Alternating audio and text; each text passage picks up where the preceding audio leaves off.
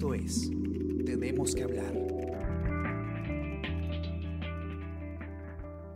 Muy buenos días, ¿cómo están? Esta mañana los acompaña Gladys Pereira y hoy tenemos que hablar sobre la tragedia en Los Olivos. El último sábado, minutos antes de que se inicie el toque de queda por el estado de emergencia para evitar contagios del coronavirus, una intervención policial en una discoteca de Los Olivos causó la muerte de 13 jóvenes. Estamos ahora con Oscar Paz, periodista de la sección nacional, quien ha cubierto esta eh, terrible noticia y nos va a eh, informar qué es lo que ha estado ocurriendo en las últimas horas al respecto. Hola Oscar, ¿cómo estás? Hola Gladys, ¿cómo estás? Buenos días. ¿Qué tal? Buenos días. A ver, el día sábado... No son tan buenos, que no son tan buenos con todo lo que ha pasado. Efectivamente, estamos con una historia bastante dolorosa y que también demuestra algo que ha estado ocurriendo no solamente durante el estado de emergencia, sino en general eh, respecto a la fiscalización de establecimientos eh, nocturnos. Ahora estamos en una temporada donde están prohibidos todo tipo de reuniones sociales, incluso las reuniones familiares pero se están realizando tanto reuniones familiares como reuniones en establecimientos. Eh, vemos noticias de intervenciones en discotecas, en bares, en pubs, y esta vez una intervención policial ocasionó una, una tragedia. Pero primero, ¿qué es lo que exactamente pasó el día sábado? Sí, bueno, antes que nada, enviar desde aquí un, las condolencias a todas estas familias que, que lamentablemente han han vivido un momento muy doloroso y lo siguen viviendo por la irresponsabilidad de, muchas personas. Ese, ese sábado, antes de las, de las nueve que ocurra todo, eh, un grupo de, un centenar en realidad de personas, jóvenes principalmente, llegaron hasta este local Thomas Restobar, ubicado en la segunda cuadra de la Avenida del Cin, en Los Olivos. Y llegaron a festejar, al parecer, una, una fiesta que, que, organizó alguna empresa, eso aún se tiene que determinar bien.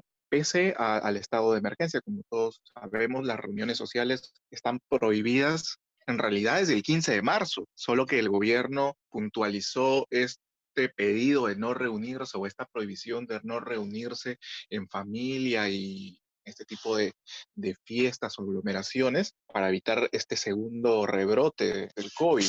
Sin embargo, como hemos visto ayer, eh, en realidad las reuniones siguen ocurriendo ante la vista y paciencia de las autoridades, ante la vista y paciencia de los vecinos en todo Lima y en todo el país. Claro, de hecho, hay, perdón que te, que, te, que te corte acá un momento, pero sí es importante tener esto muy claro, porque no solamente es una tragedia que ha ocurrido en el distrito de Los Olivos y específicamente en la discoteca o el eh, restaurante Thomas, sino que también, como mencionas, desde marzo que se suspendieron todas las actividades precisamente para evitar los contagios, porque conocemos que la enfermedad que está causando tantas muertes se transmite de persona a persona. Entonces se han suspendido todo tipo de actividades, pero vemos en los últimos meses intervenciones policiales, intervenciones de vecinos que llaman a, sus municipalidades, a su serenazgo, pero este tipo de situaciones se sigue registrando. Y esto es lo que pasó, tengo entendido, el día sábado. Vecinos reportaron que había una fiesta, una una celebración en, una, en un centro nocturno. Y aquí es muy importante mencionar esto, porque si los vecinos se, han percatado de esta denuncia es porque no era oculto, em, la bulla al menos era eh, bastante evidente. Entonces ahí la intervención, eh, es importante mencionar esto para conocer si efectivamente fue, fue personal de fiscalización, fue serenazgo y fue la policía o cómo fue la, la intervención este, hasta donde se tiene los reportes oficiales. Sí, anoche el ministro del Interior precisó algunos detalles de la, de la intervención. Según comentó, la, una patrulla que, iba, que iba liderada por el capitán Amezquita, que fue alertada por un vecino que transitaba por el lugar, eh, que había una fiesta en la discoteca Thomas Restobar. En ese momento, este eh, contingente de policía se acerca al lugar, ingresan tres agentes de la policía, uno de ellos era el capitán Amezquita, se comunican con el, con el encargado de la fiesta, les pide que detenga la, celebración, que era una intervención policial, y en ese momento la policía da la voz de alto y piden que las personas se peguen hacia las paredes para comenzar a ser intervenidas. Ahí hay varios testimonios que aún no están muy claros, ¿no? Eh, por un lado, algunas personas que participaban en la fiesta, algunas jóvenes que sobrevivieron a, todo este tumulto que mató a 13 personas, eh, señalan que la policía ordenó a las mujeres separarse en un solo lugar y que comiencen a descender. Es en ese momento cuando, por alguna razón, todos comienzan a bajar, las mujeres son las, chicas que estaban adelante hacia la puerta por descender a esta escalera estrecha, que es la única salida que tiene este local, eh, son aplastadas por, por toda la gente que venía detrás. Lo que refieren es que en la puerta había por lo menos uno o dos policías. La versión de, las, de los jóvenes es que estos policías impiden la salida de la gente. Lo que dice la policía es que el tumulto hace que las puertas se cierren y es ahí donde ocurre la tragedia. Hay que, hay que también ahí mencionar Em, que la fiesta se estaba realizando es un local amplio que incluso tenía eh, algunos carteles hacia afuera que mostraban que era un, centro nocturno, pero que solamente tiene eh, una puerta habilitada que era una escalera. Entiendo que la fiesta se estaba desarrollando en el segundo piso, ¿verdad? Sí, la, e, es, un local cuyo único acceso es una escalera bastante empinada y estrecha. Y allí podemos ver una pista de baile con un bar, ¿no? Con servicios higiénicos, con un pequeño estrado incluso, donde algunas bandas musicales, espectáculos. Eh, el problema es que el, problema, el problema es que la única ruta de escape que tiene la gente es esa pequeña escalera por donde entra y sale toda la gente. Claro, incluso eh, se informó que la puerta se abría hacia adentro y que esto también habría sido un factor para que se genere este tumulto solamente en un espacio tan angosto y que finalmente mueran 12 jóvenes, eh, mujeres y un varón. Entonces, eh, tú entiendo que has conversado también con especialistas sobre las condiciones de seguridad que deben tener los establecimientos nocturnos, no solamente hablando en el estado de emergencia, porque tenemos claro que en estas circunstancias están prohibidos este tipo de, de eventos, pero en general, este era un local que con o sin estado de emergencia era una bomba de tiempo. La decana del Colegio de Arquitectos del Perú ha precisado qué características deberían tener las puertas de salida o de evacuación eh, en locales que tienen más de 50 personas como aforo, que es el caso de este, de este local. Un aspecto muy básico y que responde a la lógica es que las puertas deben abrirse según el, flujo de evacuación de la gente. Es lógico, si la gente quiere salir desesperada por un sismo, por un incendio o porque los intervino la policía eh, en una fiesta clandestina, la puerta tiene que abrirse hacia, donde sale la gente. En este caso, no ocurrió así. La puerta se cerraba hacia el otro lado. Cuando la gente quiso salir, no había opción. Y afuera, la policía tuvo que romper a combazos el concreto para poder arrancar una de las planchas metálicas.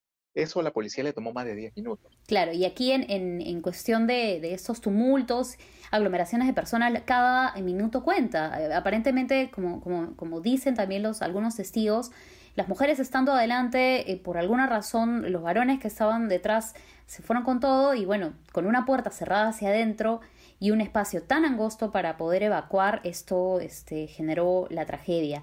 Tenemos entendido que se ha detenido a dos personas. Ellos son los dueños de la discoteca, los administradores. ¿Qué se sabe sobre este tema? Eso se está investigando aún. Lo cierto es que dos personas han sido detenidas. Responden a los nombres de Leandro Montoya Cairjos y su esposa Irene Díaz Serrano quienes son representantes legales de Monditex, es la empresa que eh, tiene alguna vinculación con este local. No se, no, se está, no se sabe si son dueños de la discoteca, si solo son dueños del local. Se ha deslizado que ellos le habrían alquilado el, el local a otra persona. Bueno, todo eso está en investigación. Ayer la policía los ha interrogado durante varios minutos para determinar cuál es su vinculación con, con la organización de estas fiestas, con la propiedad de, esta, de este local. Lo cierto es que esa, esta información se la dio el municipio a la policía y por eso la, policía inmediatamente procedió a la detención de estas personas eh, para proceder al interrogatorio eh, de ley. Esta empresa eh, se dedica básicamente a tres actividades. fabricación de prendas textiles, calzado y otras actividades empresariales. Probablemente, si es que ellos tienen algún vínculo con la organización de estos eventos o, a, la, o al rubro de discotecas, de diversión, ahí podría haber alguna vinculación, pero eso se está por determinar aún. Claro. De todas formas, este caso inevitablemente nos ha traído a la memoria también una tragedia ocurrida en una discoteca. Hablamos del caso Utopía. Eh, para quienes no recuerdan, en el 2002, un incendio ocurrido en esta discoteca que se encontraba en el distrito del Surco, en el, en el Jockey Plaza, ocasionó la muerte de 29 jóvenes. En ese entonces, también los dueños eh, fueron responsabilizados por la tragedia y ahí me parece que se sentó un precedente porque a ellos se los llega a condenar después de varios años, es cierto, por homicidio culposo. Claro que eh, eh, hablamos de Edgar eh, Paz Rabines y Alan Asisolajov. Edgar Paz Rabines está detenido en México, pero todavía no se lo ha extraditado a nuestro país para que cumpla su condena. Y bueno, Alan Asisolajov sigue prófugo de la justicia. Sabemos que por ser dueños de, o administradores de uno de estos locales que hayan infringido las, normas técnicas de seguridad, porque por ejemplo en el caso de Utopía, este local no contaba con señalización, no tenía las medidas adecuadas eh, de evacuación, como hemos encontrado también en, el caso ocurrido el último sábado, eh, por más que ellos no hayan sido las personas que hayan detonado, digamos, este, por ejemplo, el fuego en el caso de, de Utopía, o que hayan iniciado la estampida, eh, como en el caso del sábado, también tienen responsabilidad. Tú has hablado también con, con abogados y de comprobarse que estas personas o, cuando se identifican los verdaderos dueños de, de este local, ¿qué les esperaría legalmente? Varios penalistas a lo largo de la jornada de ayer han estado explicando cuáles serían las responsabilidades penales que eh, tendrían que afrontar, por un lado, los empresarios, ya sea el administrador, ya sea el propietario del, local, ya sea el organizador del evento, el encargado, ¿no? Por otro lado, también la responsabilidad que podría acarrear a, los funcionarios municipales, llámese al gerente de fiscalización, al gerente de seguridad ciudadana o al gerente de licencias de la municipalidad de eh, Los Olivos por ya sea omisión o si se demuestra tal vez algún otro acto irregular, quizás se le dio una licencia cuando este local no contaba con, las condiciones apropiadas de seguridad, etcétera, eso se tiene que investigar. Este, según eso, podría establecerse también un grado de participación en este homicidio. El debate principal, opinan los, los especialistas, es si se configura un homicidio simple o ya hablamos de un asesinato, ¿no? O un homicidio doloso. ¿no? En, el caso de ser un homicidio doloso, como muchos abogados penalistas han opinado, las penas llegarían o fluctuarían entre los 6 y los 20 años de prisión, ¿no? ¿Por qué se inclinan sobre esta hipótesis de que estaríamos frente a un homicidio doloso? Porque eh, en este caso, quienes han organizado este evento, quienes estaban al frente de, o eran responsables de esta fiesta clandestina, eran conscientes en principio de que estaba prohibido realizar una fiesta de este tipo. Además que las condiciones del local definitivamente y por donde se lo miren no eran las más indicadas para una evacuación segura. No se ha determinado por dentro si había extintores, pero a, simple vista no, los hemos visto. Em, el aforo definitivamente estaba fuera de lo, de lo regular. Entonces, digamos que todas las condiciones del local estarían indicando que quienes son responsables de la organización de este evento no prestaban todas las condiciones de seguridad para admitir a tanta gente, ¿no? Y para que en una emergencia puedan evacuar, repito, con total seguridad. de hecho, podríamos estar ante otra situación como un incendio ante un terremoto y probablemente hubiese pasado lo mismo. Claro, eh, ahí es, muy importante esto remarcar, porque inevitablemente eh, hay una eh, responsabilidad, por decirlo de alguna forma, de las personas que acudieron a una fiesta sabiendo que estábamos en estado de emergencia, pero eso no puede desligar también el papel que cumplieron los organizadores respecto al aforo, respecto a las salidas y también a la fiscalización, ¿no? Porque, como tú mencionas, pudo haber sido un incendio, pudo haber sido un terremoto, pudo haber sido antes de que ocurra la pandemia o después, pero el tema es que ahí era una situación que ponía en grave riesgo a todas las personas que acudían, ya sea eh, prohibido o no la, realización de actividades. Ahora, em, sabemos que el alcalde, eh, el alcalde Felipe Castillo, quien no es nuevo en, su distrito, de hecho tiene más de 20 años de gestión, tiene seis gestiones, cinco consecutivas y una eh, que la dejó por cuatro años y luego la retomó en el último periodo. Él ha declarado a, los medios el último domingo, bueno, ayer, después de varias horas de ocurrir la tragedia, y mencionó que él tiene problemas para, por ejemplo, para fiscalizar. Pero exactamente qué es lo que ha dicho sobre si estaba enterado o no estaba enterado de que estaba ocurriendo esta desgracia el día sábado. Lo que él ha señalado es que a este local se le dio en el 2016 una licencia de funcionamiento como restaurante no como discoteca, sino como un restaurante. Y que a fines del año pasado, o hasta fines del año pasado, esta discoteca o este, este local no había renovado su certificado de defensa civil. Y por eso la licencia quedó anulada. Claro, eso evidentemente no le quita la, la responsabilidad al municipio de tener que fiscalizar aquellos locales que funcionan de forma irregular o ilícita, ¿no? Así que por ahí eh, aunque no exista, eso no le quita de ninguna manera la responsabilidad que al alcalde de no, haber detectado este, este establecimiento que funcionaba al margen de la ley. Claro, de hecho, eh, entiendo que vecinos han mencionado que no era la primera vez que ellos reportaban o que ellos conocían que había eh, un evento clandestino en el lugar. Creo que hasta han mencionado que por lo menos en tres sábados hubo eh, movimiento en ese establecimiento, ¿no? Sí, y me parece que el argumento del alcalde es un poco extraño, porque él dice, todos conocen mi teléfono y nunca me han enviado un mensaje alertándome de esta situación. Pero es que el vecino pues no tiene que estar llamando a su alcalde para decirle, oye, aquí hay una discoteca clandestina que está funcionando, ¿no? Se supone que existen otros canales, qué sé yo, el, Servicio de Seguridad Ciudadana, eh, en fin, como haya sido, eh, la municipalidad no intervino este, este, este local. Ahora, es bueno recordar Daniel Urresti, el actual congresista, como ustedes recordarán, como recordará Gladys, él se desempeñaba como gerente de seguridad ciudadana y fiscalización del municipio de, Los Olivos hasta el año pasado, antes de ser congresista. Y durante su gestión hubo una, una intervención que me parece llegó hasta la clausura, temporal quizá, pero eh, vemos que en este establecimiento continuaron las fiestas. Por lo menos eso es lo que hemos visto el último sábado. Claro. Aquí amerita una investigación exhaustiva para conocer eh, realmente a los responsables de esta tragedia. Como mencionaste al inicio, hay 13 familias em, que en este momento están eh, sufriendo el duelo por, por, la pérdida de sus seres queridos. También hay heridos. Hay policías eh, que también fueron en algún momento aplastados por el tumulto de las personas. Hay personas contagiadas de COVID. Ya se ha confirmado que por lo menos 13 eh, de los intervenidos, si no me equivoco, por favor corrígeme Oscar, eh, que también eh, fueron detectados con esta enfermedad. ¿Qué es lo que sigue para los próximos días?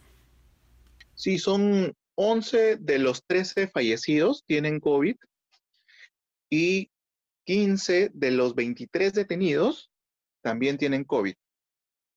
O sea, si hacemos, digamos, un paralelo, casi, casi la mitad de los que estaban en la fiesta podrían eh, haber llegado contagiados.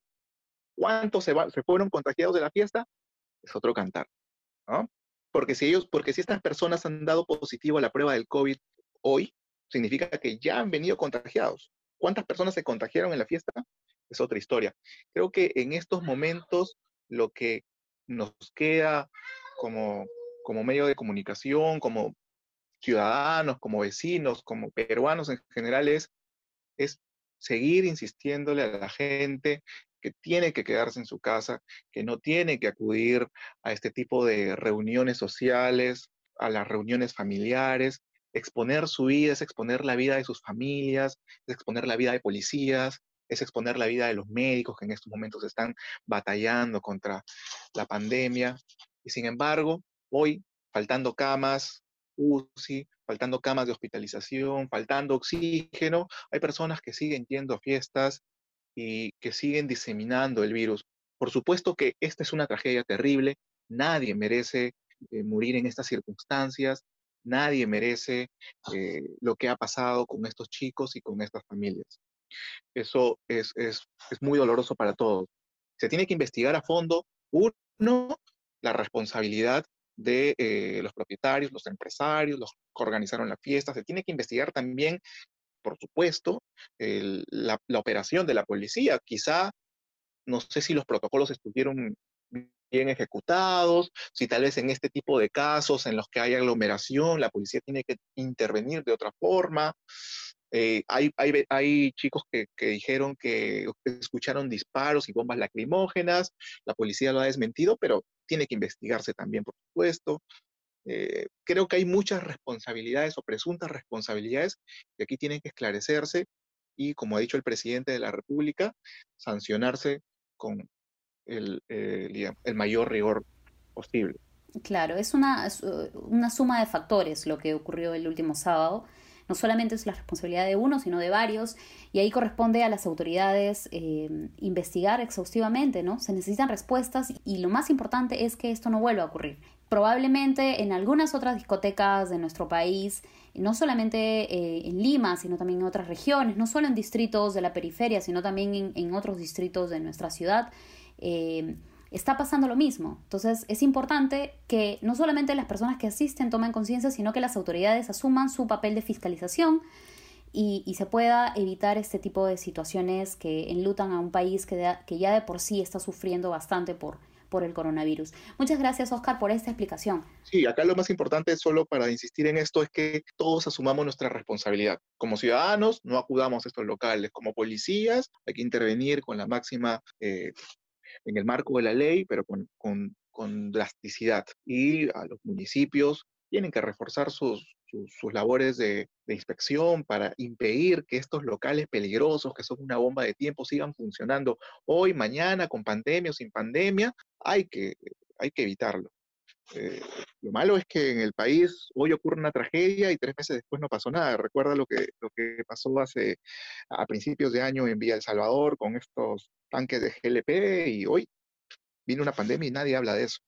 Hasta ahora. Claro, no, de hecho, mencionando el caso de Utopía, ¿no? Eh, los responsables todavía no, no cumplen la, la, pena que se les estableció en el 2014, hablamos de hace seis años. Y bueno, eh, Alan Asisolajov no ha sido detenido, Edgar Parravines está en, en, el extranjero, todavía no lo pueden traer. Entonces sí es lamentable, no solamente para los deudos, sino para la sociedad en general, que no se terminen de establecer las responsabilidades y que se cumplan. Gracias Oscar por darnos esta explicación y, vamos a continuar eh, atentos a este tema. La nota completa eh, con el informe de, de, Oscar está en nuestra versión impresa y también en el comercio.p. No se olviden que tenemos eh, varios podcasts en el comercio que los pueden escuchar en Spotify, estamos en Apple Podcasts, en Spreaker y en SoundCloud. Por supuesto nos pueden seguir también en redes sociales donde tenemos eh, la información minuto a minuto porque ustedes se enteren no solamente de lo que pasa eh, en, en la tragedia en Los Olivos, sino en general otras noticias que debemos conocer. Gracias Oscar por acompañarnos, gracias a todas las personas que han llegado hasta este momento y espero eh, podamos escuchar pronto con algunas noticias un poco más alentadoras. Gracias Oscar. Gracias Gladys, un saludo a todos. Nos vemos, chao, chao a todos. Esto fue Tenemos que hablar. Esto fue El Comercio Podcast.